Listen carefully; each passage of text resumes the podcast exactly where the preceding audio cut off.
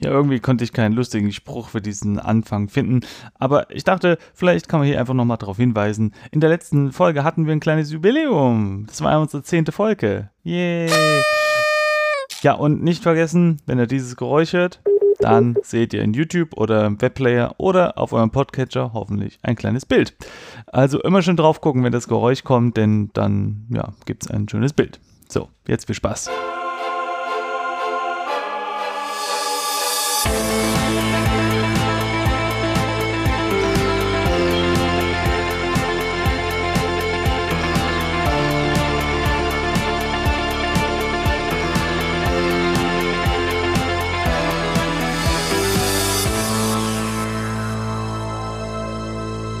Und erneut, hallo und herzlich willkommen zum Game Dev Podcast. ähm, mittlerweile, das erste Mal sind wir nur zu zweit. Marcel, hallo. Simon, hallo. Und wie war die Woche? Alles okay? Frauenkind? Alles in Ordnung? Jetzt, jetzt sagst du schon wieder eine Woche. ich muss ein bisschen Druck aufüben auf dich, auf dich Simon. Also worauf äh, Marcel anspielt, ist, dass das ja immer noch, äh, das ist Teil 3 unseres kleinen Experimentes, dass wir äh, kürzere Episoden produzieren, jeweils eine Stunde, die dafür äh, häufiger rauskommen. Aber es hat noch niemand definiert, dass das innerhalb vom Wochentakt kommt. also was sich für euch wie eine Woche anhört, äh, anfühlt, äh, ist für uns eine Stunde Ge und 15 Minuten vielleicht, ja. Und ähm, ja, mal, mal sehen, äh, wie sich das hier. Wir können am Ende noch mal kurz eine kleine Zusammenfassung unseres Ersteindrucks machen. Ist wie gesagt ein kleines Experiment. Wir sind gespannt auf euer Feedback und äh, mal gucken, was ihr dazu sagt. Du hast ja vor ähm, zwei Folgen, glaube ich, waren es. nee, vor einer. Doch, vor zwei Folgen. Am Ende der, der vorletzten Folge hast du ja gesagt, dass ich eine kleine Geschichte erzählen möchte.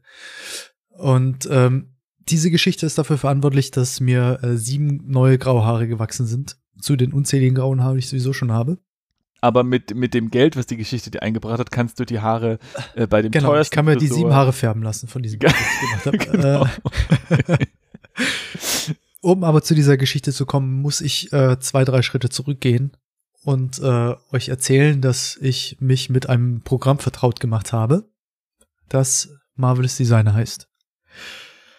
Ähm, es ist kein neues Programm, es gibt schon seit einer Weile, Version 6. irgendwas ist mittlerweile draußen, ist also nichts Neues und wird schon von Character Artists eine Weile verwendet. Also ich kannte das auch schon seit vielen Jahren. Das ist eigentlich für was jetzt? Für, für Charaktere bauen? Genau. Oder? Character Artists bei uns benutzen es schon seit, weiß nicht, Crisis 2 Zeiten. Ich meine, was machst du mit dem Programm? Ja, erkläre ich jetzt. Ja, okay. Marvelous Designer ist eigentlich ein Programm, das entworfen wurde für äh, Fashion Designer, damit sie digital äh, Klamotten designen können und auf über Menschen spannen können, um zu schauen, wie sie wirken, wie sie aussehen. Man kann relativ günstig Iterationen machen äh, und schauen, wie sich, ja, wie, wie sich äh, die Ideen so entwickeln. Äh, es ist dann offensichtlich, wenn etwas gut funktioniert äh, und äh, ähm, einigermaßen sinnvoll ist, wird das auch von anderen äh, äh, Industrien äh, übernommen in unserem Fall ist es natürlich die Spielindustrie und Character Artists benutzen Marvelous Designer schon seit einer Weile, um einfach Kleidungsstücke für Charaktere schnell, einfach und zuverlässig zu bauen. Äh, und Marvelous Designer macht es ziemlich gut. Es ist eine Software, mit der man einfach äh, Kleidung, Stoffe entwerfen, editieren und simulieren kann. Ähm, es ist ein Stoffsimulator sozusagen im weitesten Sinne und basiert auf ähm, ähm, Stoffmustern. Also diese Schnittmuster, wie man sie kennt. Mhm. Äh, also ein T-Shirt besteht ja aus, weiß nicht, zwei oder drei größeren Teilen, die man einfach so zusammennäht. Und genau so macht man das in Marvelous Designer auch. Man definiert sozusagen seine Stoffschnittmuster äh, und äh, fügt sie dann in 3D zusammen. Stülpt sie dann über einen äh, virtuellen Charakter drüber und schaut, wie es aussieht. Ähm, ich hätte wie gesagt, ich habe ja, ich, ich kannte das Programm schon und habe gesehen, dass Character Artists benutzen und es war alles immer schön und gut und cool und schnell und so weiter. Ich äh, bin aber eigentlich nie auf den Ge äh, Gedanken gekommen, dummerweise, dass ich das auch für meine Environments benutzen kann. Warum auch? Ja. Irgendwie, weiß nicht, war mir nicht so ganz klar. Ja, ähm, obwohl es eigentlich offensichtlich ist, weil man ja, also ich habe jetzt äh, damals an Sacred 2, da hatten wir halt viel Mittelalter und da hast du halt auch dauernd Stoffe irgendwie, äh, ne, irgendwelche Planen, die irgendwo runterhängen ja. oder so. Äh, und ja, äh, eigentlich wäre es logisch, ja. Ja, aber dafür hast du ja auch deine ähm, internen Software-Simulatoren in Max und Maya. Ja, gut, äh, das stimmt. Mhm. Weißt du, dann, warum sollte ich jetzt eine neue Software lernen? Weil mhm. ich eine Tischdecke machen möchte, weißt du? Also irgendwie mhm. war mir bin ich nie auf den Gedanken gekommen, jetzt, weiß nicht, irgendwie Marvelous Designer zu lernen. Es hat sich relativ exotisch angefühlt damals und ich hatte schon so das Gefühl, ohne das Programm genau zu kennen, dass es einfach nichts für Environments ist. Äh, viele Jahre später habe ich dann irgendwann mal gesehen, dass Marvelous Designer auf Steam relativ günstig zum halben Preis zu bekommen war. War so eine Freelancer-Lizenz.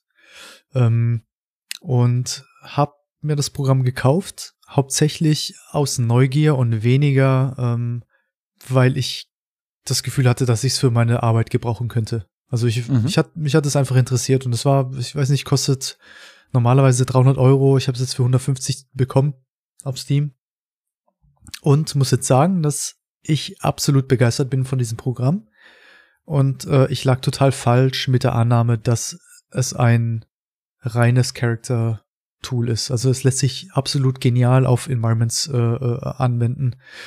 Ähm, wenn man so ein bisschen out of the box denkt, dann äh, öffnen sich äh, total viele Möglichkeiten, wie man dieses Tool einsetzen kann. Also von äh, Polstermöbeln zu, weiß nicht, Kissen und Decken und äh, Vorhängen, äh, Teppichen, Folien, äh, weiß nicht, eingeschweißte Astronautennahrung, äh, Daunengeschichten und so weiter. Also es gibt total viel, äh, viele Möglichkeiten, wie man dieses Tool einsetzen kann. Ähm, ich hatte, als ich es mir besorgt hatte, relativ große Probleme, ähm, gute Tutorials zu finden ähm, für Environment Artists. Das heißt, es gab sehr viel, weiß nicht, Kleidung, äh, Tutorials über Kleidungsstücke, mhm. Downjacken, äh, Mäntel, Gürtel, Taschen, Handtaschen und so weiter. Aber nichts, was so in äh, den Raum des Environment Artists, ähm, den, den Raum des Environment Artists abgedeckt hat. Wir arbeiten ja hauptsächlich mit Teilable Texturen, äh, mit vielen Texture-Atlassen, äh, Atlanten ähm, und äh, wollen so modular wie möglich arbeiten und so weiter. Und ähm, das hat sich mir noch nicht so richtig offenbart am Anfang und ich musste schon sehr viel experimentieren, bis ich irgendwie so herausgefunden habe, wie ich als Environment Artist dieses Tool am besten nutzen kann. Ich habe dann entschlossen, ein äh, ja so ein Tutorial zu machen, einfach deshalb, weil ich wollte, dass mehr Leute ähm, aufmerksam werden auf dieses coole Tool und mhm. ähm, weil es einfach noch fast keine Game Art beziehungsweise Environment Art äh, related Tutorials für Marvelous Designer gab. Und äh, das habe ich dann gemacht. Es ging, weiß nicht, drei Stunden lang. Ich habe da meine Videos aufgenommen, paar Source-Dateien äh, gespeichert und so weiter. Wie lange hast du da dran gesessen, das dann ähm, zu machen? Boah, das hat schon es war schon relativ viel Arbeit. Ich habe vorher noch kein Tutorial gemacht und ich wusste noch nicht so genau, wie ich das am besten aufnehme, strukturiere und so weiter. Das war so ein, ja, auf jeden Fall was Neues für mich und ein Lernprozess. Beim nächsten Mal würde es, ja, definitiv nicht so lange dauern. Und ich saß wahrscheinlich, ja, so fünf, sechs Wochen für diese drei Stunden. Mhm. Äh, natürlich nicht Vollzeit, immer so meine Freizeit, so abends mal eine Stunde oder zwei nach der Arbeit an diesem Tutorial. Ähm, hab dann, wie gesagt, äh, Videos vorbereitet, äh, Tonaufnahmen gemacht, äh, weiß nicht, einen Trailer geschnitten, Source-Dateien vorbereitet und den ganzen Kram dann auf Gumroad hochgeladen. Und Gumroad ist ja so eine Plattform, die wir alle gut kennen wahrscheinlich, weil es dort... Das ist auf jeden Fall eine der bekannteren äh, Vertriebsplattformen für so Tutorials oder Assets oder kleine Skripte oder so, ne? Genau. Ja. Da, daher kennst du sie ja wahrscheinlich auch, oder? Also du. Genau, ich kenne, äh, also Gumboot und CubeWash sind für mich die beiden größten, die ich so kenne. Ja. Ja. Ich habe auch gedacht, okay, Gumroad, tausendmal gesehen. Account erstellt, da lädst du deinen Kram hoch und alles wird in Ordnung sein. War es auch? Äh, das, also die, diese Dienstleistung ist wirklich total einfach zu benutzen Man äh, erstellt sich einen Account, erstellt sich ein neues Produkt, äh, schreibt ein paar Daten rein, lädt die Daten hoch, macht einen kleinen Trailer, macht ein paar Screenshots. Und äh, kann dann schon anfangen, ähm, das Produkt zu posten auf, weiß nicht, Facebook und anderen Plattformen und so weiter. Und, und musst du dann schon ähm, so Daten eingeben, wie auch deine, also wohin das Geld dann kommen soll? Irgendwie über PayPal oder über Genau. äh, Kontoüberweisung? Bei oder, oder der? Erstellung deines Accounts verknüpfst du deinen Account schon mit PayPal oder deinem Konto, wenn du jetzt äh, in den Vereinigten Staaten wohnst zum Beispiel. Ah, okay. mm. Genau, du kannst es auch schon mit deiner, weiß nicht, Steuerbehörde oder Steuerbearbeitungssoftware verknüpfen. Das macht in meinem Sinn weniger, in meinem Fall weniger Sinn, Ja, äh, weil ich nicht in den Staaten lebe und es ist schon so ein bisschen Mhm. zurechtgeschnitten auf äh, US-Citizens. ja, okay. Ähm, aber viel, man kann schon vieles, vieles eingeben. Also mein Mhm. PayPal-Account habe ich auf jeden Fall schon mal damit verbunden. Ähm, cool ist auch die Möglichkeiten, die Gumroad dir gibt, was äh, das Sharen angeht. Äh, du kannst dir Embedded Codes äh, runterladen. Diese ganze Infrastruktur ist schon da. Du musst einfach nur so ein paar Zeilen auf deine Webseite copy-pasten und der ganze äh, Spaß funktioniert. Du kannst äh, dir sozusagen so einen kleinen Store auch auf deiner Webseite einrichten, ohne große Probleme. Du musst dich eigentlich um nichts kümmern. Es wird alles ähm, schon von Gumroad äh, vorgegeben. Ähm, es lief auch am Anfang alles relativ gut. Also ich hatte so die ersten Verkäufe. Ich glaube, äh, in den ersten 24 oder 48 Stunden oder so habe ich, äh, weiß nicht, 100 irgendwas äh, Tutorials an den Mann gebracht. Nicht schlecht. Ja, also, äh, ja. Was für einen Preis hast du da aufgerufen? Hast du dich da irgendwie informiert vorher, was man da so ungefähr verlangen kann Ja. oder so? Ähm, ich habe ein paar Freunde, die schon Tutorials gemacht haben und die das auch relativ erfolgreich machen. Also äh, Tim Bergholz macht sehr viele Tutorials äh, über Waffen und so weiter, Hard Surface Geschichten. Simon Fuchs hat äh, sehr, sehr viele gute Tutorials gemacht. Mhm. Und ich habe mich ein bisschen danach gerichtet. Ähm, hauptsächlich darauf basierend, äh, was geboten wird und wie lang die Tutorials gehen. Äh, und habe dann noch ein bisschen was abgezogen, weil es mein erstes Tutorial ist. Also ich wollte nicht am Anfang gleich den vollen Preis verlangen und habe dann mich auf 5 Euro für drei Stunden Tutorial inklusive Source-Dateien geeinigt, was Mhm. günstig ist, aber nicht, das ist jetzt kein Spottpreis, aber es ist schon im Vergleich zu anderen Tutorials günstig. Und ähm, ich wollte auch jetzt, ich, im Grunde genommen ist es eine, eine, eine Einleitung und Mhm, ich, mhm. ich bringe Menschen ein Programm näher. Es ist jetzt, ich zeige jetzt keine geheimen Workflows oder so, beziehungsweise es geht nicht so tief in die Workflow-Geschichte, es ist eher so eine Introduction in so, in so ein Programm und ich denke, da sind fünf Euro absolut angemessen. Ähm, ja, und habe dann, weiß nicht, 100 und ein paar Zerquetsche verkauft in den ersten, äh, weiß nicht, ein, zwei Tagen und habe mich total gefreut. Saß bei meinen Eltern äh, zu Hause, äh, als, als ich äh, meine Heimatstadt besucht habe, abends am Tisch, wir haben Karten gespielt, Bierchen getrunken. Champagner getrunken, meinst du? Nee, äh, es war immer noch Bier, also so viel ist, so viel ist noch nicht bei rumgekommen. Blattgold regnete von oben herab. 100, Du hast gesagt, 100 Verkäufe waren Mutti, bestell dir, was du willst. Ich, ich war so Die kurz Kohle davor, ich war so kurz davor, äh, nach Brasilien abzuhauen, Simon. Ja. Ja, ja auf jeden Fall habe ich mich natürlich gefreut. Ich habe regelmäßig mal geguckt, äh, was da so passiert. Man bekommt ja auch E-Mails und so. Auf jeden Fall äh, kurz bevor ich ins Bett ging. Also ich habe irgendwie so die letzten zwei, drei Schlücke äh, meines, weiß nicht, Champagner? sechsten Bieres getrunken. bekomme ich eine E-Mail. Nee, ich wollte mich einloggen in meinen Gumroad-Account und es ging nicht. Es stand einfach nur da, äh, uh, Dear Customer, your account has been suspended. Please talk to our uh, support. Und das war's. Ha haben die eine Support-Hotline oder so, wo man anrufen kann? Ähm, es gibt dann so ein FAQ, da steht drin, ähm, es gibt keine Telefonhotline. Natürlich Ihr könnt uns an info at bla bla bla oder irgendwie sowas oder support at äh, eine E-Mail schreiben. No reply at. Genau. Äh, aber ansonsten gab's da nichts. Also äh, mein Account war weg, die Kohle war weg, ich konnte mich nicht mehr einloggen, ich hatte keine Ahnung wieso. Da stand einfach nur da, ja, your account has been suspended. Also so, äh, mit Kohle weg meinst du, du kannst ja nicht einloggen, weil das Geld wird ja nicht sofort an PayPal überwiesen. Es wird einmal in der Woche? einmal in der Woche. einmal in der Woche oder alle zwei Wochen, ich weiß es nicht mehr genau, also Cubash und Gumroad machen das unterschiedlich. Okay. Ähm, und äh, ja, die, weiß nicht, 100 mal 5 Euro, 500 Euro abzüglich Steuern und so weiter. Also viel ist es nicht gewesen, aber mhm. äh, weiß nicht, so ein paar hundert Euro waren es auf jeden Fall. Die waren dann auf jeden Fall erstmal weg. Mhm. Und ich bin aus allen Wolken gefallen. Äh, ich habe ein, zwei Tränen vergossen und konnte einfach nicht glauben, warum, wie die jetzt einfach und warum sie jetzt mhm. meinen Account geschlossen haben. Ich habe dann ein bisschen gegoogelt und geschaut und äh, scheinbar gibt es einen Algorithmus, den Gumroad verwendet. Äh, wenn irgendwas ansatzweise komisch erscheint, also fishy, wie man auf Englisch sagen würde, also irgendwas stimmt nicht, äh, jemand hat, zu viele Leute haben ihre äh, ihren Einkauf äh, storniert äh, oder es wurde mit einer geklauten Kreditkarte bezahlt oder was auch immer, wird einfach pauschal dein Account dicht gemacht. Das heißt, äh, selbst wenn es nicht dein Verschulden ist, sondern das Verschulden mhm. des Kunden, also es wurde mit einer geklauten Kreditkarte bezahlt oder es wurde irgendwas äh, storniert und so weiter, wird einfach dein Laden dicht gemacht. Pauschal. Ohne Erklärung.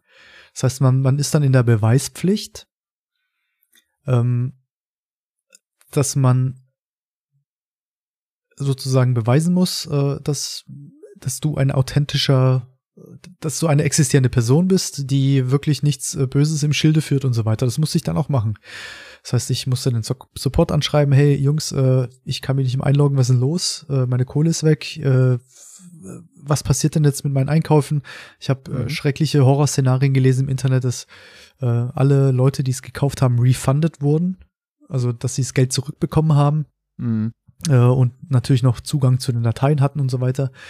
Hab erstmal keine Antwort bekommen. Äh, es war ein Wochenende. Äh, es war Public Holiday, irgendwie Montag in, in den Vereinigten Staaten. Oh Gott, das kam noch dazu. Äh, und ich hatte das ja schon überall gepostet auf Social Media und so weiter. Also die ganzen Links waren tot und haben auf eine äh, 404-Seite gelinkt. Ich habe dann in der Not ähm, mir einen CubeBrush-Account erstellt und dann die ganzen Posts nochmal editiert und die Links verändert und so weiter. So mhm. erstmal so sicherheitshalber am Anfang was es ist total stressig war. Irgendwann äh, kam dann eine E-Mail zurück von ähm, äh, Gumroad. Ich muss mal gucken, ob ich die hier. Vielen Dank für Ihre E-Mail. Wir haben sie erhalten und werden in den nächsten genau. Tagen darauf antworten. Ähm, nee, im Ernst? Äh, es war am Anfang also, so, ja. Also wir sind jetzt gerade nicht im Büro, wir haben auch keine Telefonleitung. Äh. Müssen, sie müssen warten, bis sich jemand drum kümmert. Ja, natürlich. Äh, pass mal auf, was haben sie geschrieben? Äh, da darf ich noch ganz kurz ja. einwerfen, das ist eine ganz blöde Sache bei diesen Social Media Sachen, weil du hattest das ja auf Twitter rausgehauen und auf Facebook, äh, während man bei Facebook noch Sachen editieren kann. Geht kann bei man Twitter das natürlich nicht, ja. Genau, und das ist ein ganz großes Problem. Äh, äh, also ist es abseits des Themas, aber diese ganze Fake News Journalismus und sowas, da hat man ja ähnliche Probleme. Also man haut vielleicht was raus, äh, wo man die Quelle nicht ganz gecheckt hat, wird es dann gerne korrigieren, geht aber nicht, es sei denn, man löscht den gesamten Beitrag, aber das will man ja vielleicht nicht, äh, weil man die Kommentare erhalten will und das ist echt doof. Also die, dann, dann, ja, und, und, in dem Fall hattest du ja dasselbe Problem, dass du einfach äh, ja gerne was korrigieren wolltest und ja, Twitter geht halt nicht. Das ist äh, blöd. Gut, kannst natürlich einen neuen Tweet machen, ja. aber. Ja. Es hat mich total geärgert und ich habe viele E-Mails bekommen von Leuten, die sich gewundert haben, warum es nicht ging. Die wollten, die wollten es kaufen und es ging nicht ja. und der Link ist tot, bla bla bla. Also ich hatte drei Tage keine Sales, drei Tage tote Links, drei Tage tote Shares, Bundpropaganda hat nicht mehr funktioniert und so weiter. Also es war wirklich tragisch. Ich habe da eine E-Mail bekommen äh, von einem Mitarbeiter, äh, der hat dann geschrieben, ähm, The reasons your account was suspended is because either the products you're selling triggered a few red flags for our fraud team. Also sie sind fast schon davon ausgegangen, dass es Fraud ist, also irgendwie, weiß nicht, Betrug. Ja. Yeah. Or some of your sales seemed suspicious. In order to reinstate your account, please tell us following. Also ich musste dann beschreiben, was ich mache, welches Produkt ich verkaufe, wer ich bin. Ich musste dann, äh, weiß nicht, äh, Links zu meinem Portfolio, mein, mein CV habe ich denen geschickt. Äh, irgendwelche, ich musste einfach ihnen, ich musste versuchen, sie zu überzeugen, dass ich eine e, real existierende und authentische Person bin, die wirklich hm. anderen Menschen etwas beibringen kann. Ähm, ja. Äh, und das war sehr viel Arbeit. Das hat auf jeden Fall ein paar Stunden äh, in Anspruch genommen. Oh Mann. Und äh, das, was ich dann diesem Gumroad-Team geschickt habe, wurde dann äh, von Menschen reviewed. Also es gab so eine Art, äh, also ist pending, es wurde genannt Pending Manual Review. Da haben sich dann also Mitarbeiter dann nochmal hingesetzt, haben sich meine ganzen Daten angeschaut und dann entschieden, ob mein Account weiterleben darf oder nicht. So, und jetzt Trommelwirbel. Lebt er noch oder lebt er nicht? Ja, er lebt noch, glücklicherweise. Yay. äh, sie haben mir geschrieben und das ist wirklich alles nach, nach dem ganzen Trouble, den ich hatte. Uh, thank you for your context and links. Your account was suspended for suspicious sales, not for anything you have done. We'll be turning it back on for sales this week. Thank you. Super. Ja, also äh, es ist wirklich absolut abenteuerlich. Man muss wirklich aufpassen. Ich, es ging ja um nicht viel Geld in meinem Fall. Aber stell dir vor, mhm.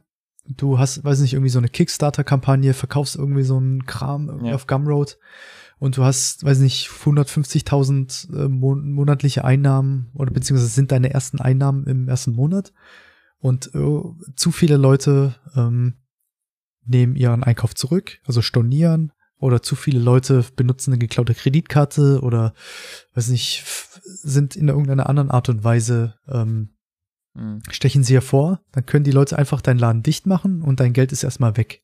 Das existiert nicht mehr.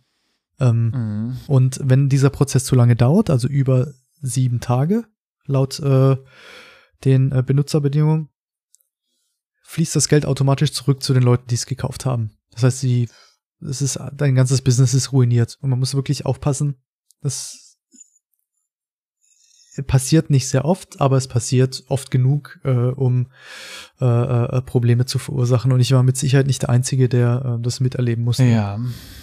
Ja, das ist ein, das ist ein kompliziertes Thema im Allgemeinen im Internet mit den Drittanbietern oder Serviceanbietern, weil äh, auf der einen Seite ist es ähm, sehr gut, dass es sowas gibt wie Gumroad oder Steam oder, äh, oder äh, Soundcloud, äh, die, die einfach so viel Trouble für einen übernehmen. Ja? Man mhm. muss sich halt nicht mit dem ganzen Payment auseinandersetzen. Das ist halt ultra kompliziert, wenn man das jetzt auf seiner eigenen Webseite aufsetzen wollen würde, so einen kleinen Shop oder sowas. Ne? Ja auch rechtlich muss man da einiges beachten. Deswegen ist es toll, dass es so eine Serviceanbieter gibt, aber die sitzen halt am längeren Hebel.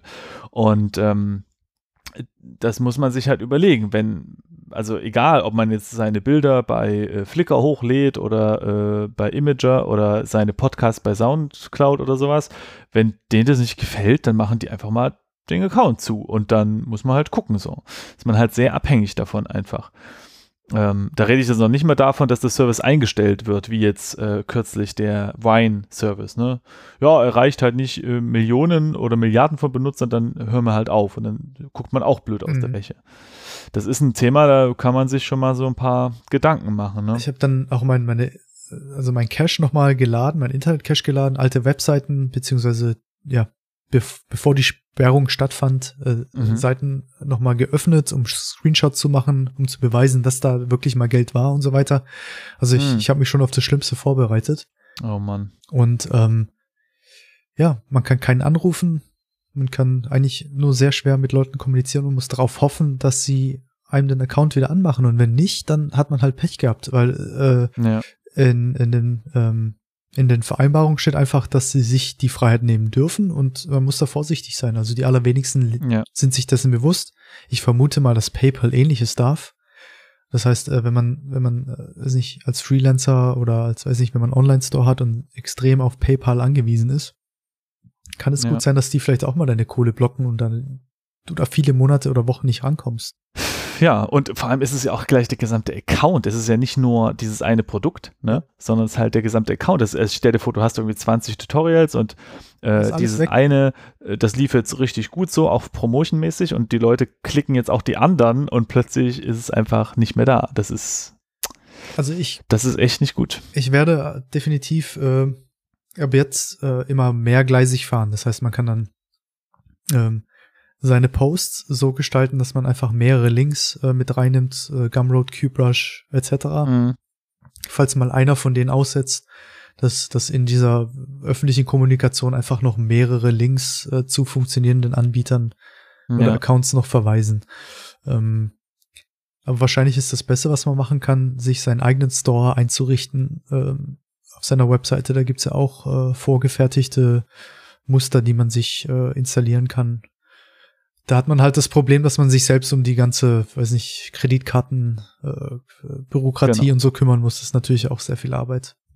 Ja, also ja, im, im Zweifelsfall ist das Ding halt erfolgreich und dann hast du plötzlich irgendwie 10, 20, 30 Leute, die plötzlich von dir irgendwas wollen äh, oder es bucht wirklich irgendwer was zurück oder benutzt geklaute Kreditkartendaten und wer weiß, was das dann für die deutschen Behörden wieder bedeutet. Da klopfen die vielleicht auch mal an ja. und sagen, ja, ähm, da ist irgendwas passiert.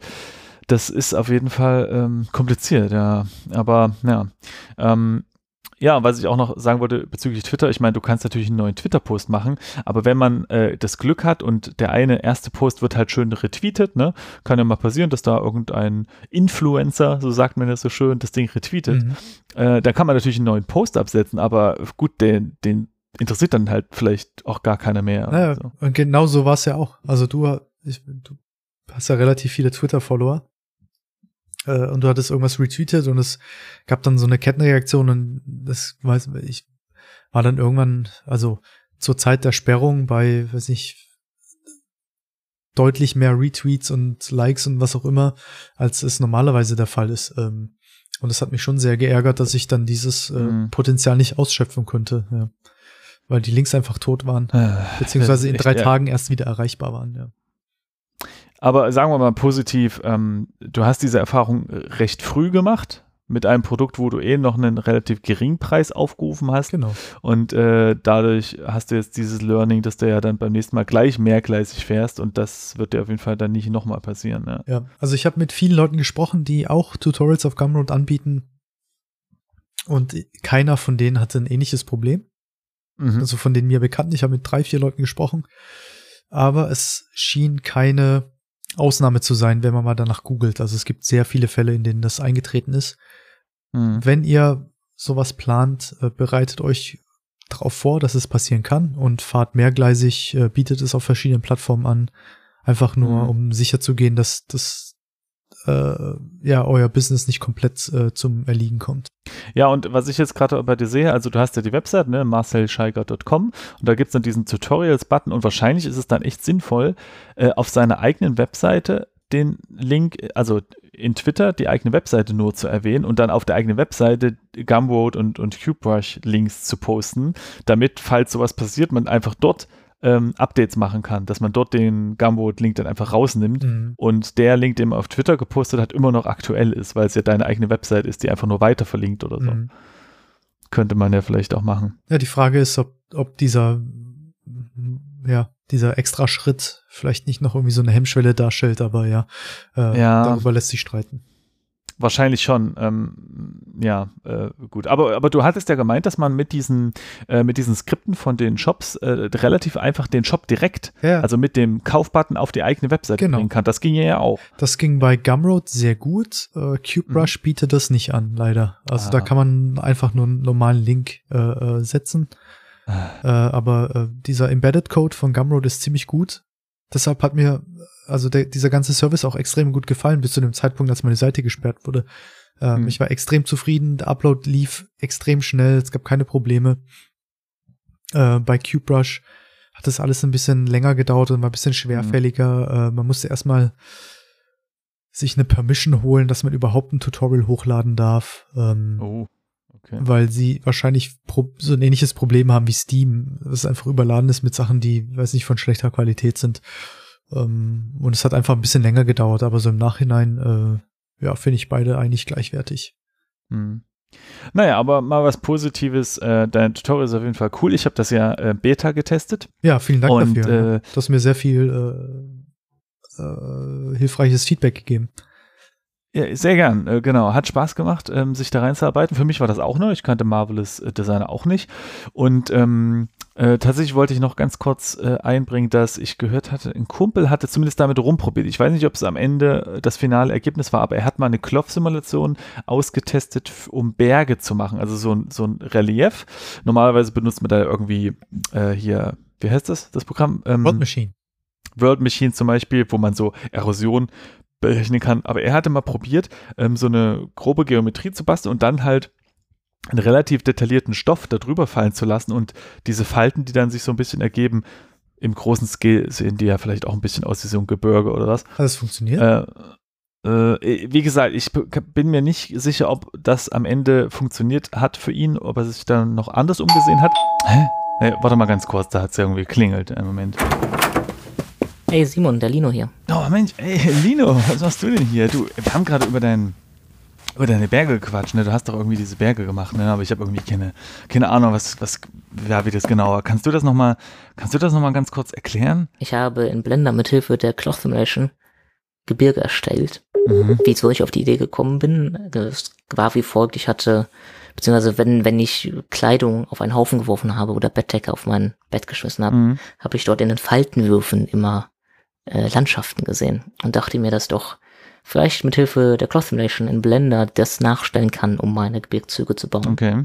Und das äh, habe ich wie folgt umgesetzt. Ich habe eine Plane genommen und ich habe die mehrfach unterteilt, habe mit Proportional Editing diese Plane ausgebeult und habe dann die Ränder der Plane äh, mit Hilfe von Vertex Groups gepinnt und auch auf der Beule dann mehrere Vertices gepinnt in diese Vertex Group.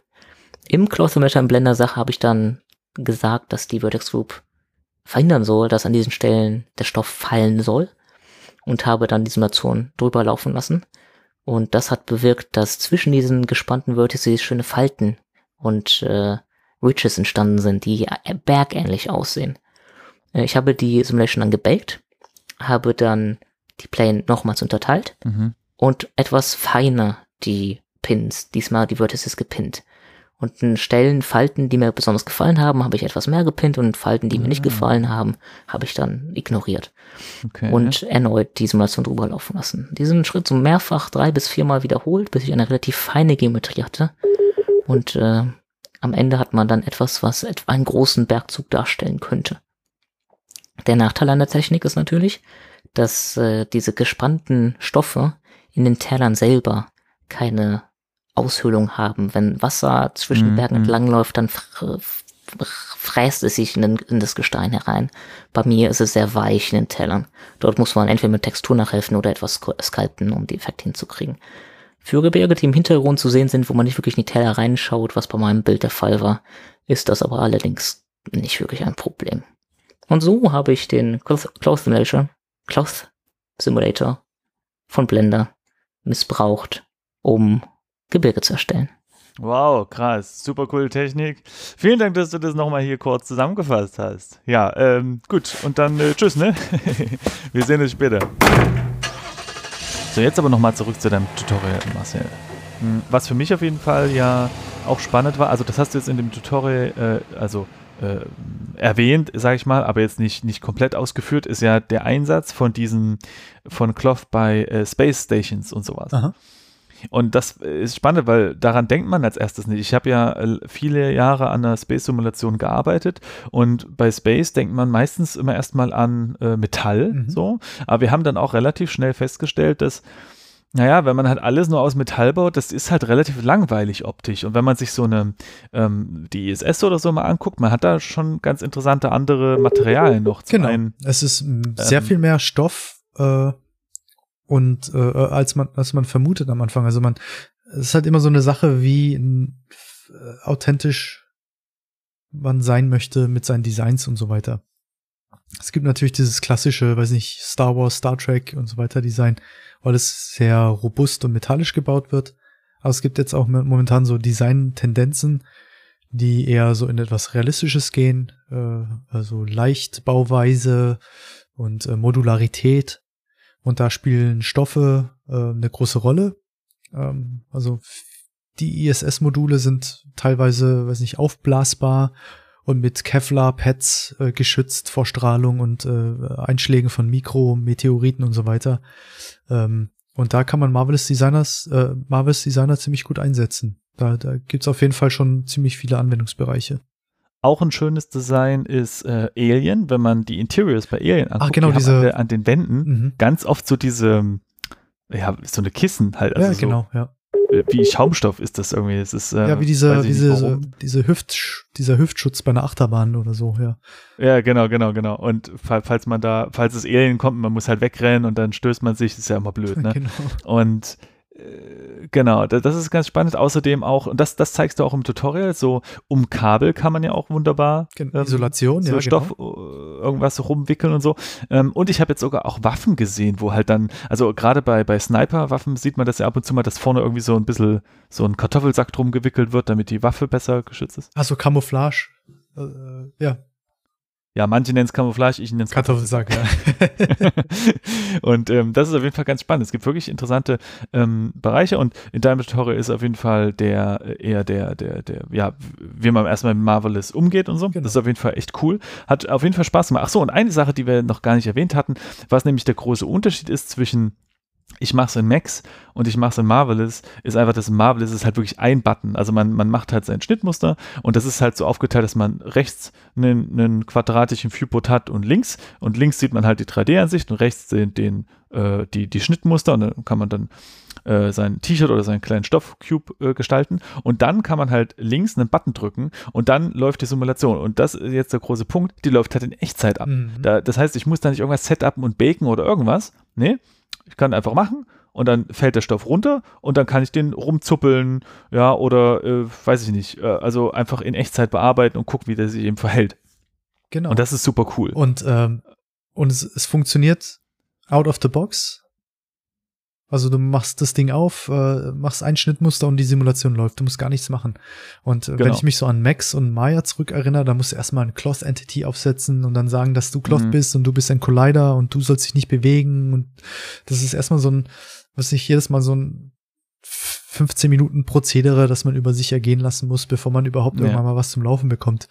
Zudem ist es dann oft äh, sehr anfällig für Störungen, es ist sehr langsam und Marvelous Design ist einfach perfekt gestreamlined auf dieses ja, auf diese Cloth-Simulation und sie läuft Ja. sehr robust und schnell und snappy und man kann viel ändern und man hat viele Einstellungsmöglichkeiten. Es macht einfach Spaß, das Programm zu benutzen.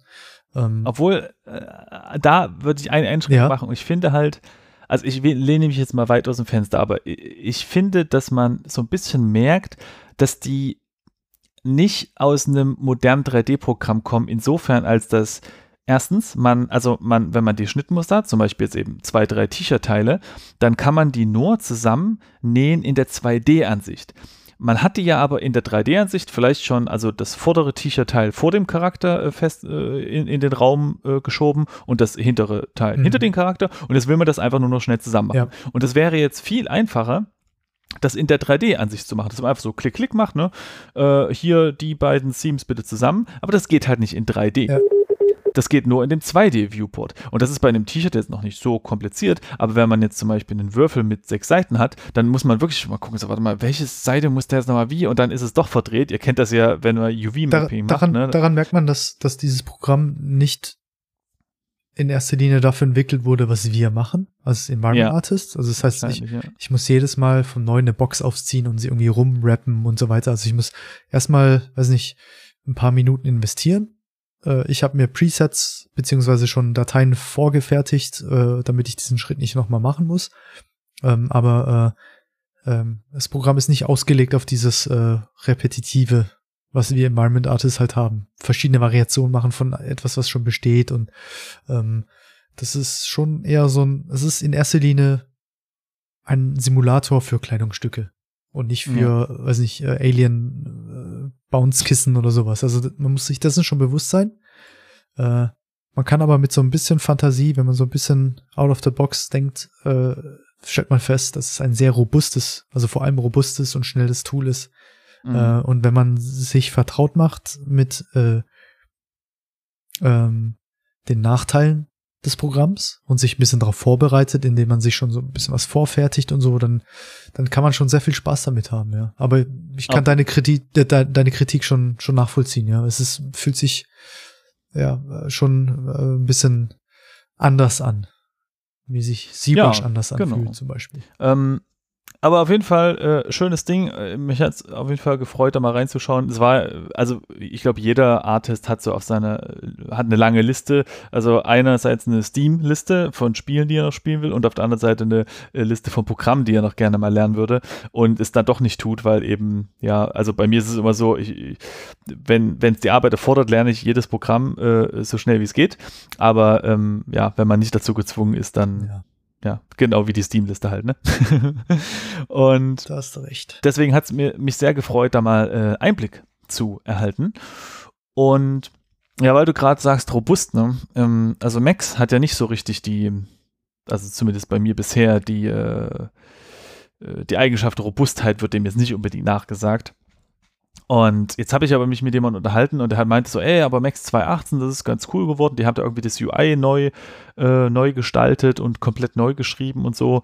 Und ähm, also es wird jetzt kein fundierter Bericht. Ich habe äh, mir das mal runtergeladen und habe jetzt erstmal meine zehn, äh, die ersten Eindruck der, der ersten zehn Minuten so, äh, wollte ich mal zum Besten geben. Ja, erzähl mal.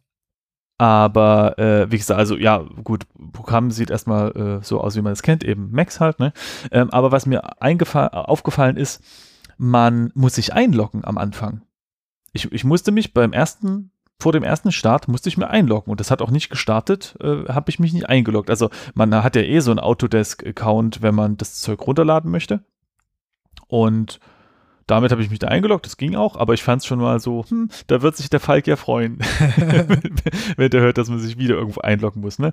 Für alle, die es nicht wissen, äh, äh, das Nvidia Experience Ding ist ja ein großes Thema. Das ist ja ein roter Faden, der sich durch den Podcast zieht. Und da muss man sich ja seit irgendwie Version irgendwas, seit drei auch einloggen, was halt irgendwie so ein Trend ist. Weiß ich nicht, ob ich den gut finde. Hm. Allerdings muss ich sagen, äh, ich habe dann Max ausgemacht äh, Internet ausgemacht und dann nochmal gestartet und das ging dann. Also erscheint das genau wie Steam schon irgendwie hinzubekommen, in so einen Offline-Modus zu gehen, wenn wirklich kein Internet da ist. Ja. Naja, das nur erstmal so ja. nebenbei. Naja, und die UI, das sah schon alles, ähm, also es sah halt modernisiert aus, ähm, schön, ja, also hübsch halt so.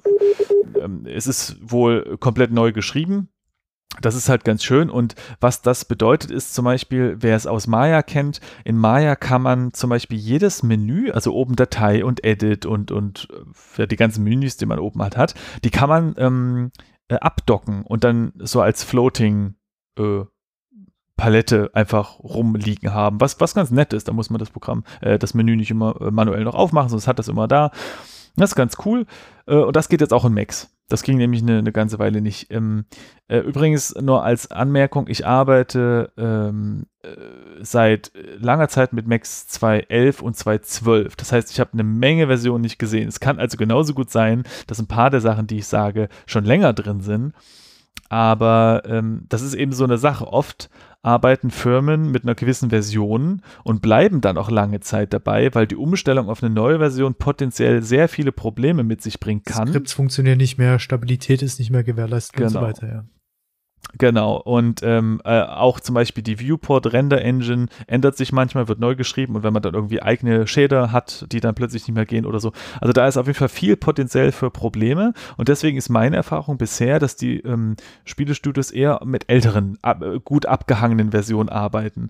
Äh, deswegen bin ich leider, wenn es um die neuen Versionen geht, oft so ein bisschen raus. Welche benutzt ihr gerade für äh, äh Wie gesagt, 2.12. 2.12 okay. Ja. Wir sind bei 15 oder 16, glaube ich, momentan. Uiuiuiui. Ganz modern. Die Herren, die Herren modernen Barone. naja, und ähm, äh, Maya hat auf jeden Fall schon immer so ein cooles UI, das Sachen abdocken kann. Das gefällt mir auf jeden Fall sehr gut. Was sie leider nicht eingebaut haben, was ich ja sehr vermisse von Maya, ist die Hotbox. Also bei Maya kann man Space drücken und dann taucht in der Mitte, äh, ne, nicht in der Mitte, sondern unter der Maus taucht ein Menü auf ähnlich wie das Menü bei Max, wenn man rechtsklickt. Das ist auch so eine Art Kontextmenü, aber die Hotbox ist auf jeden Fall einiges mächtiger und flüssiger zu bedienen und die vermisse ich sehr. Es gibt da tatsächlich ein, ein Skript, was das versucht zu emulieren, aber es ist halt leider nicht so perfekt wie äh, die Original-Hotbox. Ja. Aber ich habe mich mit, also ich kenne ja Maya auch noch von, von früher und ich mochte die Hotbox sehr. Mhm. Ähm, aber ich glaube, dass du Shortcuts selbst mit einer Hotbox nicht schlagen Das kannst. mag sein, ja. Ähm, Aber trotzdem mochte ich die. also wenn du Key wenn du dir Keyboard-Shortcuts einrichtest, dann, dann bist du schon ziemlich flott unterwegs, auch in Macs, ohne, äh, ohne die Hotbox. Äh, ja, es hat, ähm, ich habe mich gerade mit dem 3D-Artist unterhalten und der hat gerade die Challenge, dass er Macs nur im Expert-Modus bedient. Wer das, Kein äh, UI. weiß, äh, in Macs kann man, äh, ich glaube, Alt-X drücken. Du kannst alle Tools Ähm, ausschalten, ja. Genau, also, Also das ist dann so ein ja. Vollbildmodus. Und dann sieht man wirklich gar nichts mehr, glaube ich, von Max, außer den Viewport. Und dann muss man wirklich ganz genau äh, wissen, was man tut. Und er hat sich dann so eine Maus gekauft, die äh, dort, wo der Daumen ist, so zwölf Tasten hat. Ich glaube, das ist eigentlich so eine Gamer-Maus. Das ist so eine, ja, und, und äh, normalerweise legt man dort irgendwelche Makros drauf für World of Warcraft oder sowas. Und er hat sich dann irgendwelche Funktionen da drauf gelegt und kann damit jetzt irgendwie relativ gut arbeiten. Ja. Ähm, genau. Und also die Hotbox vermisse ich, aber gut, da kann man wohl nichts machen. Mm, Also das sah, mein, mein erster Druck war auf jeden Fall irgendwie ganz, ganz cool, okay, schön, schön gemacht. Allerdings ist mir dann aufgefallen, wenn man ähm, in Max in, in den, den Motion-Tab geht, da stellt man ein, für ein äh, Objekt kann man da zum Beispiel einstellen, welche Controller äh, das haben soll, also die Rotations- oder, oder Translationscontroller kann man da eben umstellen. Und ich, ich schicke dir mal ein Bild, ihr seht es jetzt auch gerade im, im Podcast, äh, Player hoffentlich. Es ist einfach ganz nett. Man hat ja in Mac so eine Seitenleiste und diese Seitenleiste kann man bis zu einem gewissen Punkt auch breiter ziehen oder zusammenschieben, ja. Aber zum Beispiel dieses kleine Fenster, ähm, wo diese ganzen Controller, die auch sehr lange Namen haben, also ich Das wird ein breiter. Controller heißt zum Beispiel X-Position, Doppelpunkt, Bezier, Float. Und man sieht halt nur noch von Float irgendwie Fl. So, ja. Und man kann dieses kleine Fensterchen, das sind zwar kleine Scrollbars und man kann dann halt hin und her, ja, aber man kann also die, die, ähm, die Seitenleiste an sich ist breiter als dieses kleine Mini-Fenster da drin, aber dieses kleine Mini-Fenster da drin äh, passt sich eben nicht der Breite an, Ja.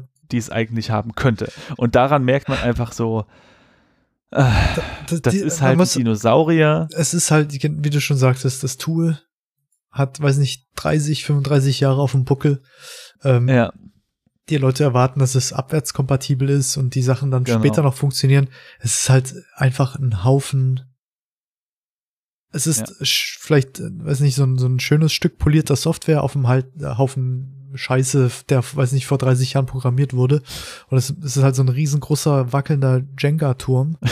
und äh, alle hoffen, dass er nicht einstürzt.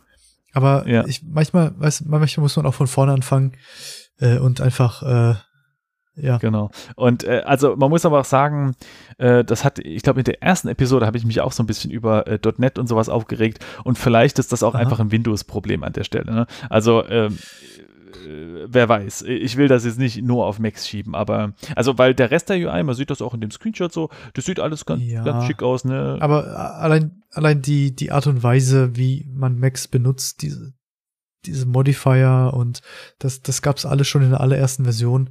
Das sind einfach so Altlasten, sage ich mal, ähm, an die man sich zwar gewöhnt als User, aber die, die du auch nicht einfach entfernen kannst. Also äh, man muss ja schon so eine gewisse Konsistenz in seinem Workflow äh, bewahren. Ja, genau. Und gerade die Modifier Ja. sind natürlich auch so ein unique selling point, Ja. ne? dass man halt ähm, so, äh, ja, eben, eben äh, ein Objekt modifizieren kann und dann auch äh, beliebig zurück Ja. wieder gehen kann oder, oder den aktuellen Modifier mal deaktivieren. Äh, das mag ich äh, übrigens sehr gerne. Also wenn man UVs bearbeitet, dann ähm, muss man ja einen kleinen Modifier hinzufügen. Das ist dann einfach so ein, ja, wie können wir das sonst umschreiben? So eine kleine Ebene über dem Objekt sozusagen, ja. Und äh, da ist immer so eine kleine Glühbirne davor. Und da kann man den aktuellen Modifier nochmal deaktivieren oder aktivieren. Und das finde ich manchmal sehr praktisch, weil man dann eben äh, UVs verschieben kann. Und wenn man dann nochmal sehen wollte, ah, wie sah das eigentlich vorher aus, dann macht man einfach die kleine Glühbirne an Mhm. und aus. Äh, was eine Sache ist, die zum Beispiel in Maya so ja nicht ginge, weil da bearbeitet man einfach die UVs und die sind dann halt so. Ja, aber da kannst du theoretisch dein Objekt duplizieren, bevor du die UVs Ja, okay, editierst. Ja. Ähm, Genau. Aber das sind so kleine ja. Sachen, die finde ich immer ganz, Ja. ganz nett in Macs. Aber ich denke, ich denke, es spricht nichts dagegen, einfach mal die Software zu wechseln. Weißt du, wenn, wenn eine Software 30 Jahre alt ist, dann hat sie vielleicht schon ausgedient und man, man kann, weiß nicht, so ein, ja, so ein, so ein halbtotes Stück Code vielleicht einfach nicht mehr am Leben halten. Und äh, da sind so Sachen wie Fusion oder Modo oder so vielleicht einfach die beste Alternative. Genau, also man merkt das ja auch, Ja. ne? Autodesk Fusion ist, ist äh, das ist so ein Programm, mh, ich würde es umschreiben mit, mit sehr guten Boolchen-Funktionen, dass man sehr komplexe Formen äh, unabhängig sozusagen von der Topologie bauen Oder kann. Modeling und nicht, oder? Ah, äh, ja, gut, so, so kann man es Ja. auch sagen. genau, NURBS Modeling. Also, äh, während man eben bei Max irgendwie zwei, zwei Sachen, zwei äh, Geometrien ineinander steckt und den Bool-Operator, der eigentlich die eine Geometrie von dem anderen abziehen soll oder hinzufügen soll, äh, hinzufügt und dann crasht Max einfach spontan mal oder baut irgendeine trashy ähm, äh, ähm, Topologie mit dem Polygon auf, mit der man dann irgendwie nicht weiterarbeiten kann Mhm. ist halt Fusion so ein Programm, was genau dafür gemacht ist, perfekt ähm, für sowas äh, gestand sein. Und da merkt man, finde ich, auch, dass das, das ja, das Autodesk halt sagt, okay, wir müssen die eine Produktlinie weitermachen, aber wir entwickeln halt auch neue dazu. Mhm. Eine Sache, die, die mir in Blender äh, sehr gut gefallen hat, war übrigens, dass man dort, ich glaube, was drückt man da? Space? Äh, Ich weiß nicht genau. Auf jeden Fall kann man ähm, ein kleines Suchfeld jederzeit öffnen Aha. und dann kann man zum Beispiel nach Bevel oder Charm versuchen und dann wird angezeigt, welcher Shortcut zugewiesen ist. Ja, sowas gefällt mir total. Mag ich sehr. Genau. Ja. Und das gibt's aber auch in Max. Und das gibt's nicht erst seit 2018. Mir wurde gesagt, dass es wohl, äh, wenn man X drückt, seit 2014 sogar schon geht. Werde ich sofort überprüfen. Warte bin- mal kurz. drück ich mache mal, mal X und dann müsste so eine kleine 2015 auf. Toolbar aufgehen. Aha. Es lädt. Es lädt. Ähm, Ah, jetzt ist da. Okay. Leere Szene. Okay. X. Ich drücke X. Und ich komme. Passiert gar nichts. Hm. Na, vielleicht hast du den Shortcut irgendwie umbelegt oder so. Ich weiß nicht. Achso, es kann natürlich. Ah, nee, ja, klar. Pass auf. Äh. Nee, X. Nee, X macht nichts. Vielleicht Max 2016? Keine Ahnung. Hm. Na, Schade. okay. Also auf jeden Fall in 2018 ging's. Ja, bringt mir Genau, nicht das, das ist auf jeden Fall äh, sehr praktisch, wenn man nochmal gucken möchte. Und mein letzter Punkt ist, ähm, was ich gesehen habe, ist, dass nicht nur MaxScript, sondern auch Python unterstützt Mhm. wird. Und dann kann man eben äh, Python-Scripts schreiben. Das ist wahrscheinlich auch schon länger drin. Das gibt's, glaube aber ich, schon ist länger. halt ja. die, Okay, das ist für die Skriptleute Mhm. halt interessant, ja. Ähm, gut, ja, äh, fundierter wird es leider nicht. Ähm, das ist halt mein, mein erster Eindruck. Ja, halt uns mal auf dem Laufenden. Also ich werde noch eine Weile brauchen, bis ich auf 18 umsteige. Ähm, ich habe mich Ja. jetzt gerade erst mit 16, glaube ich, angefreundet äh, und äh, bleib da erstmal eine Weile bei. Okay. Ja, ich habe noch ein paar Mac-Scripts, die ich Mhm. für, für ganz kurz erwähnen möchte für die Leute, die Macs benutzen und vielleicht äh, ein bisschen Unterstützung brauchen von außerhalb. Ähm, es gibt zwei Skripts, die ich äh, mir kürzlich installiert habe. Einmal den Welder, der heißt äh, Mhm. ganz einfach Welder 2.2. Äh, wir werden es in den Shownotes verlinken. Es ist ein, äh, ein Skript, das äh, Schweißnähte ähm, simuliert. Das heißt, wenn man zwei Objekte Aha. zusammensteckt, drückt man Knöpfchen und der macht eine Schweißnaht dazwischen, die man mit ein paar ähm, äh, Values noch ein bisschen tweaken kann. Äh, gerade wenn man, weiß nicht, weiß nicht High-Poly-Modelle macht äh, und äh, viel mit Schweißnähten Mhm. arbeitet. Wir wissen ja, es ist nicht so einfach, muss oft einen Weg über ZBrush noch gehen. Mhm. Ähm, lässt sich mit diesem Skript relativ einfach lösen. Also Welder 2.2 äh, in den Shownotes ist der Link. Äh, schaut euch das mal an. Ähm, Interessant. die anderen Scripts sind ist so eine Script Collection und die nennt sich Rapid Tools. Ähm, ist auch nicht super neu, aber auch nicht so sehr bekannt. Äh, Habe ich, glaube ich, letztes Jahr auf äh, Polycount entdeckt und ähm, ist äh, ja so eine so eine riesengroße Ansammlung an verschiedenen kleinen Mac-Scripts, die man sich auf Shortcuts legen kann äh, macht einem sehr viel einfacher, äh, einfacht einem die Arbeit, was boolische Operationen angeht, UVs, ähm, Snapping, lokale Mhm. Pivots, äh, Skalierung in irgendwelchen komischen, äh, äh, äh, auf irgendwelchen komischen Achsen und so weiter. Mhm. Ähm, es sind sehr, sehr viel kleine, sehr spezifische Tools, die lassen sich schwer erklären, aber ähm, die sind umsonst, kann man sich mal anschauen. Äh, jedes Tool wird mit äh, einem relativ ausführlichen YouTube-Video erklärt und man bekommt einen ziemlich guten Eindruck davon, ähm, wie man es am besten nutzen kann und ob es äh, einem was bringt oder nicht. Kann ich auf jeden Fall empfehlen, Okay. ist äh, auf jeden Fall ein Blick wert. Rapid Tools und äh, der Welder. Nice, sieht echt gut aus. Ich finde, es ist immer so ein bisschen ein Problem, wenn man äh, sowohl in Photoshop, wenn man sich von einem anderen Artist zum Beispiel so eine Brush Library geben Ja. lässt, ja, oder äh, wenn man äh, sowas benutzt wie ähm, äh, diese Rapid Tools oder äh, die UV Tools, die es auch für Macs gibt, wie hießen die nochmal? Äh, Text Tools Tools, ja. dann, dann hat man immer so einen riesen Haufen an, an kleinen, sehr coolen Sachen. Aber ich finde das dann immer schwierig, also wenn man sich da nicht wirklich mal Zeit nimmt, äh, äh, sich genau anzugucken, was die alle machen und das so ein bisschen übt, dann mh, gerät das auch schnell wieder in Vergessenheit. Auch wenn man in Photoshop die Brush Library nicht selbst aufgebaut hat und nicht, nicht ganz genau weiß, was man eben so für Brushes drin hat, dann habe ich festgestellt, benutze ich die kaum. Das ist so Also das man- Dilemma man- eines erfahrenen Artists. Dass, dass du, du bleibst halt bei, bei deinen Leisten sozusagen äh, und ähm, hast dein, deine etablierten Workflows und bist halt nicht mehr so offen wie, wie, weiß nicht, wie wir damals auf der GA waren zum Beispiel. Da hast ja alles aufgesogen, sozusagen, was irgendwie neu und cool und Ja. schnell war. Und äh, ich, man muss sich, ja, sich dessen bewusst sein und ich glaube, man muss sich einfach nur aktiv immer wieder äh, sagen, wie jetzt dein Kumpel, der gesagt hat, ich modelliere jetzt nur im Expert-Mode, einfach mal zu Mhm. sagen, okay, ich achte jetzt mal drauf, dass ich sehr oft diese Tools verwende. Vielleicht gibt's da irgendwie von diesen 20, 3, 4, die ich wirklich sehr oft gebrauchen kann. Und die kann man dann so sozusagen dann äh, nachträglich in seinen Workflow noch irgendwie integrieren. Äh, äh, Na, ich meinte jetzt gar nicht so die Offenheit, Mhm. sondern die, die Fülle an Tools, die da auf einmal auf einen zukommt. ja. äh, oder eben Brushes. Das ist so ein bisschen das Problem. Es war halt frü wie früher so, die in der Schule, wenn sie gesagt haben, ja Leute, ihr müsst das Tafelwerk halt auch immer mal wieder benutzen, damit ihr halt wisst, was da wo drin steht. Mhm. Weil nur die, das Toolset zu haben, bringt dir erstmal noch gar nichts. Du musst es halt auch kennen, in- und auswendig so. Okay, verstehe. Ähm, äh, und deswegen finde ich äh, ein Skript sehr, sehr schön, was ich hier äh, gefunden habe, was ich auch sehr gerne benutze seitdem. Und zwar ist es ein Skript, was sehr kontextsensitiv ist und was, ähm, äh, was nur eine Taste benutzt. Und äh, ich habe die auf C gelegt. Ähm, und zwar ist es ein, äh, ein Skript, also äh, das hilft halt beim, beim Modifizieren von Geometrie. Also zum Beispiel, wenn ich eine, eine Edge anklicke und ich drücke C, also den, den Button, ja, dann fügt er in der Mitte der Edge einfach einen Punkt hinzu, ein Vertex. Okay. So. Ähm, wenn ich zwei Edges äh, gegenüberliegend anwähle, dann ähm, fügt er in beide Edges einen Punkt hinzu und verbindet die, also macht halt einen Connect. mhm. Ähm, äh, hast du gerade das, das offen? ähm, Warte, ich schick dir das mal. Hier, weil dort sind nämlich GIFs. Ähm, es gibt so einen schönen Polycount-Thread, da hat der, äh, jemand das mit GIFs erklärt auf dem zweiten GIF. Pedro Amorim. Oder ja. äh, GIF, wie man ja jetzt GIF so heißt es sagt. genau. Genau, Okay. haben wir ja gelernt. Äh, da sieht man nämlich, was passiert, wenn man zwei Edges selektiert. Wenn man einen Border selektiert, also wenn irgendwie in dem Mesh ein, ein Face fehlt und man äh, selektiert alle Edges rundherum um das fehlende Mhm. Face und man drückt C, dann wird halt einfach mal gecapped, ja, wird dann halt dieses Face geschlossen.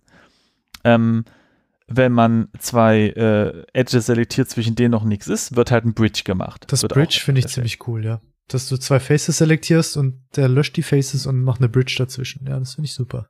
Also, äh, und, und das geht halt die ganze Zeit Mhm. so. Ähm, und das alles ist halt auf einer Taste. Ja? Je nachdem, was für ein Kontext da ist, wird halt eine andere Funktion ausgelöst. Und das ist super cool, vor allem, weil man bei Macs, Das ist natürlich geil. Ja. ähm, vor allem, weil man bei Macs immer Probleme hat, das Bridge auf einen Shortcut zu legen. Ähm, zumindest, wenn ich mich korrekt erinnere, war das so, dass man einen Bridge auf einen Shortcut legen kann, aber dann macht er das nicht sofort, wie jetzt hier. Ne? Du Ja. drückst eine Taste, er macht Bridge, fertig. Du kannst es auf einen Shortcut legen, aber dann kommt immer dieses Menü, ja, was willst du denn jetzt genau irgendwie genau, ja. so. Ähm, und ja, und das funktioniert einfach. Und dieses Skript ist so super und das, das äh, äh, ja, ver verschnellert ein, könnte man sagen, äh, so dermaßen im Workflow. Das ist wirklich toll. Das macht Du Spaß. brauchst eigentlich nur noch eine Taste zu modeln, oder? Genau, das ist im Grunde, das ist der Make Beautiful Button, ja, den, den wir so lange. Der Slider, schon- der alle Artists ersetzen wird. Ja, cool. Ja, ähm, genau. Das kannte ich noch nicht und ich werde mir das auf jeden Fall mal anschauen. Funktioniert das in 15 und 16? Wahrscheinlich, oder? Ähm, na, das wirst du mir ja sagen können. Ich bin ja hier noch der alte Dinosaurier, der mit 212 rumhängt. Ah, gut, wenn es bei dir geht, dann, dann wird es bei mir auf jeden Fall gehen. Cool. Ja, vielen Dank für den Tipp. Ja, also das, äh, äh, ja, äh, gerne. Das, ähm, ja, genau, gefällt mir auf jeden Fall. Very good. Ähm, ja, äh, mit Max haben wir jetzt, glaube ich, nichts mehr groß zum Erzählen. Äh, schon länger wollte ich mal ein paar Sachen zu Photoshop sagen. Ähm, da gibt es ja immer mal wieder neue Versionen und da ist mir eine Sache aufgefallen, die würde ich gerne ganz, ganz gerne mal kurz ansprechen. Noch kurz allgemein, bei Photoshop haben sie irgendwann angefangen, dieses Lizenzmodell so aufzubauen, dass man es nur noch mieten kann und hat man so eine kleine Software und die lädt dann auch immer das aktuellste äh, Ding runter. Und was ich ganz geil finde dabei, ist, dass man auch noch in die alten Versionen zurück kann. Ähm, ich habe hier mal äh, ein kleines Video, das könnt ihr euch dann noch angucken, ist in Show Notes verlinkt und da kann man, kann man sehen, äh, wie man in die alten Versionen zurückgeht und bei mir war es dann tatsächlich möglich, jetzt ich noch mal ganz kurz. Wie weit kannst du da zurück? Und zwar, ja, das gucke ich nämlich gerade. Und zwar, ähm, ich habe das Video aufgenommen als 215, CC 215. CS6 habe ich gerade gesehen, ja. Genau, du kannst bis CS6 das ist das zurück. Blaue, glaube ich, ja. Genau. Und, und das ist also schon mal ganz gut, weil ich hatte das Problem, dass irgendwie Sachen nicht funktioniert haben, Performance war blöd und dann habe ich äh, mir alte Versionen installiert und dann festgestellt, aha, von der Version auf die ist es plötzlich langsam geworden und so. Ist das so ein äh, Kompatibilitätsmodus, wie wir ihn von Windows kennen, oder installiert er wirklich diese Software? Ja, der installiert die Software. Krass, okay. Ja. Genau, das ist also äh, sehr praktisch für Performance-Tests. Mm, ja, genau, das, das war auf jeden Fall sehr schön. Und dann äh, sind mir noch zwei Funktionen eingegangen gefallen, äh, aufgefallen. Die fand ich ganz interessant. Das eine ist äh, Match-Font. Ähm, äh, ich rede jetzt übrigens von ähm, Photoshop CC 2017. Ja. Genau, also die neueste Version. Ähm, das ist jetzt schon eine Weile draußen, aber wir haben dieses Thema immer weiter äh, fort, äh, äh, vor uns hergeschoben, weil, weil wir immer keine Zeit mehr hatten, weil die Folge zu Ende war. Und äh, deswegen kommt das erst jetzt. Auf jeden Fall ist dieses Match Font ganz, ganz interessant. Das kann man aktivieren und dann kann man so einen Rahmen um eine beliebige Schriftart äh, ziehen. Das, das muss es kein äh, das richtiger sind aber Font sein. Also Informationen, also es ist kein Text. Ge ja. Genau. Also ich kann als irgendwie ein Bild aus dem Internet nehmen ähm, und, und kann halt dann diesen Rahmen um, um irgendeinen Text, der auf diesem Bild zu sehen ist, ja. ziehen und dann versucht Photoshop die Schriftart zu erraten. Okay, ähm, das ist so eine Art World Lens sozusagen. Also er kennt die Schrift und kann sie analysieren und sagen, welche Schriftart es ist und äh, die einzelnen Buchstaben voneinander unterscheiden. Genau, also das ist sozusagen das Ziel. Aha. Ich muss jetzt sagen, von meinem ersten Test, ich war jetzt nicht mega über. Kannst du den Text editieren danach oder erkennt er nur die Schriftart? Nee, nee, er, er, er kennt nur die Schrift. Okay. Es geht ja nur darum, dass du halt sagst, ja, hm, was ist denn das für eine Schriftart hier äh, bei dem, bei der äh, Collage, die mein, mein Kunde mir gegeben hat, die ich jetzt verändern soll als Auftrag oder so. Und dann kannst du halt rausfinden, was das für eine Schriftart ist. Also mich hat es. Cool wäre es natürlich, wenn du den Text dann noch editieren könntest, ja. Ja, gut, das ist, ah, du hast hier wieder Forderungen. Das wird dann wahrscheinlich Photoshop 2030 oder so. ja, genau, aber, aber stimmt, gute Idee. Das wäre natürlich richtig geil. Aber ähm, nee, das, so ist das nicht. Es geht nur um Schriftarterkennung. Okay. Ja. Also hat mich jetzt nicht umgehauen. Äh, Und wie ist das Match, Matchfont? Matchfont. Okay. Ich fand es eine sehr interessante Funktion, aber ja, ich habe es probiert und die Schriften, die ich da gesehen habe, haben nicht wirklich den äh, übereingestimmt äh, die da auf dem Originalbild zu sehen mhm. waren. Ja. Naja, und jetzt noch eine andere Sache. Ne?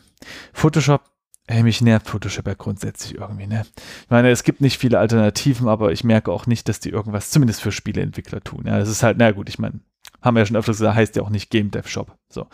Aber eine Sache, die ich mich schon seit Jahren frage, warum zumindest nicht mal es Funktionen gibt, dass man, wenn man an den rechten Rand vom Bild irgendwie malt, dass das automatisch links ah, wieder rauskommt. So das, das, wie ein ZBrush, dieses, äh, wie heißt das? Ja, Seamless Painting ja, genau. quasi, ne? So, gibt's halt irgendwie nicht, ne? Ähm, ich meine, mein Traum wäre immer noch, dass ähm, Photoshop UVs interpretieren könnte. Also, dass man so, ich stelle mir das halt so vor, dass du hm, so ein UV-Layout reinlässt und dass der irgendwie die Metadaten mitkriegt, welche Edge zu welcher Edge gehört. Und wenn du dann ähm, in so eine UV-Shell rummalst, dass der dann automatisch erkennt, okay, du kommst jetzt hier über diese eine Edge rüber, dann male ich das bei dem anderen, bei der anderen Shell mal mit rein. Ja, aber weißt du, äh, Photoshop ist ein, wie, wie, ist im Grunde genommen nichts anderes als Max. Das ist ein uraltes Programm, das man benutzt hat, um Fotos zu editieren. Und die Leute, die das geschrieben haben, hatten keine Ahnung, dass man irgendwann mal Tileable Material Maps und was auch immer braucht. Dafür hast du dann Sachen wie Substance, glaube ich. Da hast du einfach Notes dafür, um Dinge teilbar zu machen. Ja. Und, ähm, ich, aber sie, sie, das ist ja das Ding, sie bauen ja 3D-Kram ein. Du kannst ja OBJ ja, aber und, und da rummalen und machen. weiß nicht. Ich, ah, ja. ich glaube, äh, man muss nicht jedes Programm äh, so hinbiegen, dass man damit irgendwie äh, das für, für alle Bereiche abdecken kann. Manchmal muss man einfach auch sagen, okay, ja, erzähl erstmal weiter. Genau, also grundsätzlich kann man sagen, ein Programm könnte, könnte Spezialität sein, aber mir erscheint es eher, dass Photoshop sich doch sehr in viele Richtungen verbiegt, was ich manchmal auch mag. Zum Beispiel kannst du ja Videos editieren damit, das mache ich sehr gerne. Ich auch. Ähm, ja, sehr gut. Und es, es gibt tatsächlich Tiled Painting. Habe ich auch mal ein kleines Video vorbereitet. Ähm, ich schaue es mir gerade an, ja. Wusste ich gar nicht. Genau. Und zwar ist es so, ähm, man hat also ein Bild und ähm, sagen wir mal 512 mal 512, ja. Und dann aktiviert man das Tiled Painting und dann wird das Bild ähm, nach einer ganz kurzen Berechnungszeit ähm, dreimal in der horizontalen und dreimal in der vertikalen angezeigt, also wie so ein kleines XXO-Raster sozusagen. Ja. Also das Bild ist dreimal, äh, also neun Bilder sieht man dann insgesamt von dem, was man vorher schon da hatte. Und wenn man jetzt irgendwohin malt, dann wird genau, wie man das eben auch erwarten würde, ähm, über, über die Ränder hinaus gemalt. Äh, ja, äh, kann man das, äh, kannst du das besser beschreiben für Leute, die es gerade nicht sehen? Ja, also ja, es sind ja so, weiß nicht, neun Instanzen nebeneinander und äh, also drei mal drei genau. in so einem Raster angeordnet. Und wenn ich halt in, in, in der Mitte irgendwie rummale und ich komme halt über den ursprünglichen Rand hinaus, wird das halt an der anderen Seite hinzugefügt. Also im Grunde genommen genau das, was ich eben meinte, was halt total cool ist, was, was man halt. Du musst will. dann halt irgendwie, es gibt halt nicht die Möglichkeit, jetzt auf genau den 0-1er ranzusnappen, weißt du? Ich glaube, äh, ich bin mir jetzt nicht sicher, ob das für Texturen gemacht ist oder eher für so sich wiederholende Formen und Muster für, weiß nicht, Tapeten oder sowas, die man vielleicht editieren möchte. Also es gibt verschiedene Probleme damit. Erstens ähm, sieht man in dem Video auch, wenn man relativ schnell zeichnet, Aha. so hin und her schnell und Anna Edge ähm, an, von, von einer dieser Instanzen ist, dann, dann entstehen da so Lücken drin. Also es, es funktioniert nicht perfekt, wenn man schnell arbeitet. Und äh, außerdem ist es so, dass das ist wie eine Plane im 3D-Raum plötzlich. Also das sieht man auch im Video. Äh, was, was der da macht, ist im Grunde genommen eine Plane zu generieren mit, ähm, äh, mit diesen neuen Instanzen der, äh, des Bildes ja. drauf und man kann dieses Plane drehen, genau wie man in Max auch irgendwie eine Plane drehen würde. Und ich habe jetzt nicht gesehen, wie man das wieder zurücksnappen kann, dass das perfekt Das meinte ich, genau. Du, du, kommst dann nicht wieder auf deinen 01er UV-Space zurück. Das ist ja irgendwie total doof. Ne? Richtig. Genau. Außerdem ist es so, dass du kannst dann ähm, auch speichern und du kannst das Bild dann auch speichern. Er hat aber dadurch, also er, der, der sogenannte Viewport sozusagen ist immer noch 512 mal 512, wie, wie unser Bild vorher groß war. Genau. Und in diesem Bereich macht er dann 3 mal 3 Instanzen desselben Bildes. Das heißt, alle sind ein Drittel äh, kleiner geworden. Also, nee, nicht ein Drittel, aber äh, also äh, die neuen Pixel, Bildinstanzen ja. teilen sich denselben ja. Platz, den vorher das eine Bild hatte. Ich glaube, das ist nicht für so. Game Artists gemacht, sondern äh, weiß nicht, wenn du Fotomontage machst und du weiß nicht, du hast eine Plane, die kannst du in den Raum hineindrehen und dann ja. ähm, Elemente wie Straßenlaternen, die, die, sich bis zum Horizont wiederholen, so einzeichnen, glaube ich. Ich glaube, es ist eher für sowas gemacht und nicht so sehr für Texturen. Das, das könnte so. durchaus sein. Das große Problem ist, ich dachte mir so, hm, naja, vielleicht bist du einfach nur zu doof, das jetzt intuitiv zu kapieren. Guckst du mal bei Google nach Tutorials. Und? So, und jetzt kannst du mal versuchen, nach Tiled Painting zu suchen. Weißt du, was du da findest? Du findest tausend Tutorials, wie man mit Photoshop und dem Offset-Filter Texturen teilbar macht. Das, diesen Teilfilter. Aber ich habe kein ordentliches Tutorial zu dieser Funktion gefunden. Es kann, es ist wahrscheinlich ein Feature, das hinzugefügt wurde von einem smarten Software-Engineer, das aber keiner benutzt, was ja, kein, keiner hat danach gefragt oder was auch immer, weißt du. Äh, also das ist ein gutes Beispiel für, für gutes Naming. Wenn dieses Feature anders heißen würde, dann würde ich vielleicht doch ein Tutorial finden. Aber unter dem Namen finde ich auf jeden Fall nur, wie man das klassisch macht, ne, mit dem Offset-Filter und dann kann man Texturen teilbar machen. Ja. Das äh, geht dann auch gut, aber äh, also hier bin ich dann wirklich ins Stocken geraten. Wenn ihr, liebe Zuhörer, da irgendwie mehr Informationen zu habt, gerne zu mir. Und zu mir. Genau. Äh, und zu dir. Ähm, ja, genau. Und eine andere Funktion, die, das ist, scheint jetzt irgendwie Mode zu sein, ist dann auch die letzte, ähm, ist auch so eine Suchbar. Man kann jetzt auch, ähm, habe ich dir gerade mal geschickt, äh, auch so eine, so eine ähm, Suche wie Google sozusagen plötzlich aufrufen. Ähm, ist dann so ein kleines Fenster, was unter der Maus erscheint und da kann man eben äh, was eingeben und äh, zum Beispiel Tools aktivieren. Also wenn man zum Beispiel eingibt Brush, dann findet man eben das Brush-Tool. Und wenn man äh, irgendwie ein Wort eingibt, was auf eine Datei äh, referenziert, die man schon mal geöffnet hatte, dann sieht man sozusagen die Photoshop History Aha. und kann die Datei dann relativ schnell öffnen. So ist äh, ganz praktisch. Ich finde, für, wenn ich dich kurz unterbrechen darf, mhm. für Leute, die viele Shortcuts verwenden, finde ich das überflüssig. Weil Tippen, also fünf Buchstaben einzutippen, dauert länger als, äh, weiß mhm. nicht, Control-Shift C zu drücken zum Beispiel. Ähm, ja. Aber auf jeden Fall, wenn, wenn man das Programm noch nicht so gut kennt, kann man auf jeden Fall vielleicht Funktionen finden, die irgendwo tief versteckt in einem Menü sind äh, und nicht so einfach zu finden sind auf die normale Art und Weise. Also dieses, diese äh, ähm, Suchbar hat verschiedene Zwecke. Zum einen findet sie Tools und da hast du natürlich recht, hm, eigentlich kennt man seine Shortcuts. Wenn man mal was nicht kennt, ist es natürlich nett nachzuschlagen genau. sozusagen. Ähm, leider bezieht sich das wirklich nur auf so diese paar Tools. Man findet da nicht alles. Man findet nicht alle Einträge, die es in den gesamten Menüs zum Beispiel gibt. Ähm, aber die Suchbar ähm, äh, ist auch so konfiguriert, dass man zum Beispiel auf, ähm, also da gibt es einen Unterteil Learn, das ist dann, glaube ich, so Tutorials oder irgendwie äh, Lernressourcen, die man auch durchsuchen kann. Und es gibt Stock, da kann man dann relativ schnell irgendwelche Stock-Images suchen und dann einfügen. Uh, ja, und wer sowas oft benutzt, das ist natürlich sehr praktisch dann, wenn man ja, das cool, einfach schnell mal eben so öffnen kann. Ähm, ja, genau. Und natürlich äh, die Dateien, die man äh, auch mal in der Historie hat. Ja, muss man halt nicht, nicht rumklicken. Äh, kann schon praktisch sein. Diese Search-Funktion, jetzt, jetzt wo du es gerade erwähnst, funktioniert in Node-based Editoren extrem gut. Wie Substance Designer zum Beispiel. Das ist ein Segen. Ja. Also irgendwie Q zu drücken und ganz kurz, weiß nicht, äh, zwei, drei Wörter einzutippen. Absolut genial. Also ohne das geht's äh, ja, kaum. Das ist in diesem Fall würde ich das sogar über äh, also vor Shortcuts vorziehen. Ja, ich habe auch mal ein Skript geschrieben. Ich wollte das eigentlich auch mal veröffentlichen, aber bin noch nicht dazu gekommen, weil ich noch nicht ganz zufrieden bin für Max. Für Max hat es mich immer äh, genervt, dass du ähm, äh, allgemein bei Programmen nervt mich das. Du weißt schon, wo eine Datei liegt. Ja, also du, du hast ja gemerkt, dass dein, deine Max-Datei, die du jetzt vielleicht öffnen möchtest, ja. du weißt, dass die auf irgendwie D, Simon, cooles Spiel noch coolere Ordner.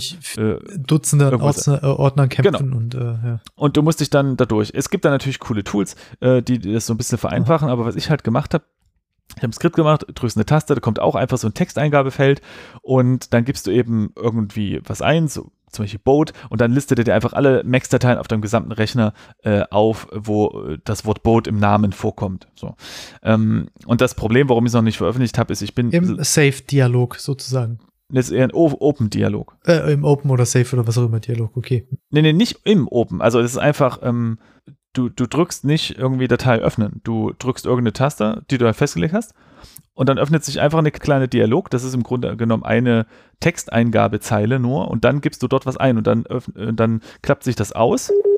Und dann hast du eine Liste aller Dateien, die auf den, den Suchbegriff äh, passen. Okay, verstehe. Und das bedeutet, du musst ähm, wenn du weißt, dass in deiner Datei irgendwie was mit Boot vorkommt, dann gibst du halt eben Boot ein und dann wird die halt dort aufgelistet, klickst doppelt drauf, wird die halt geöffnet. Du musst nicht mehr irgendwie blöde in den Menüs rumklicken oder dich drum mhm. kümmern, durch Folderstrukturen zu navigieren. Das Problem war nur, äh, dass dieses Index aufzubauen ist immer so ein Problem, weil das äh, Skript startet und dann müsste man eigentlich erstmal ein bisschen warten, bis er die Festplatte durchgequalt hat. Ich habe das schon in so ein Index-File äh, reingeschrieben dann, damit es das nächste Mal schneller geht. Allerdings, wenn du gerade eine Datei neu angelegt hast oder so, ja, dann ist die ja noch nicht im Index und dann musst du halt warten, bis die da drin ist und so. Und das ist alles noch ein bisschen, äh, das hat mir nicht so gut ja. gefallen. Aber grundsätzlich bin ich ein sehr großer Fan von diesen äh, Quick Access ähm, äh, Search Funktionen. Ja. Genau. Ja, das war soweit zu meinen äh, Photoshop-Erfahrungen. Genau. Das äh, waren ein paar Neuerungen und ähm, ich würde mich sehr, sehr freuen, wenn es zu diesem Tiled Painting, wenn da Leute mehr Erfahrung hätten. Ja, alle Leute, die schlauer sind als wir. ja, oder das intuitiv besser geblickt haben.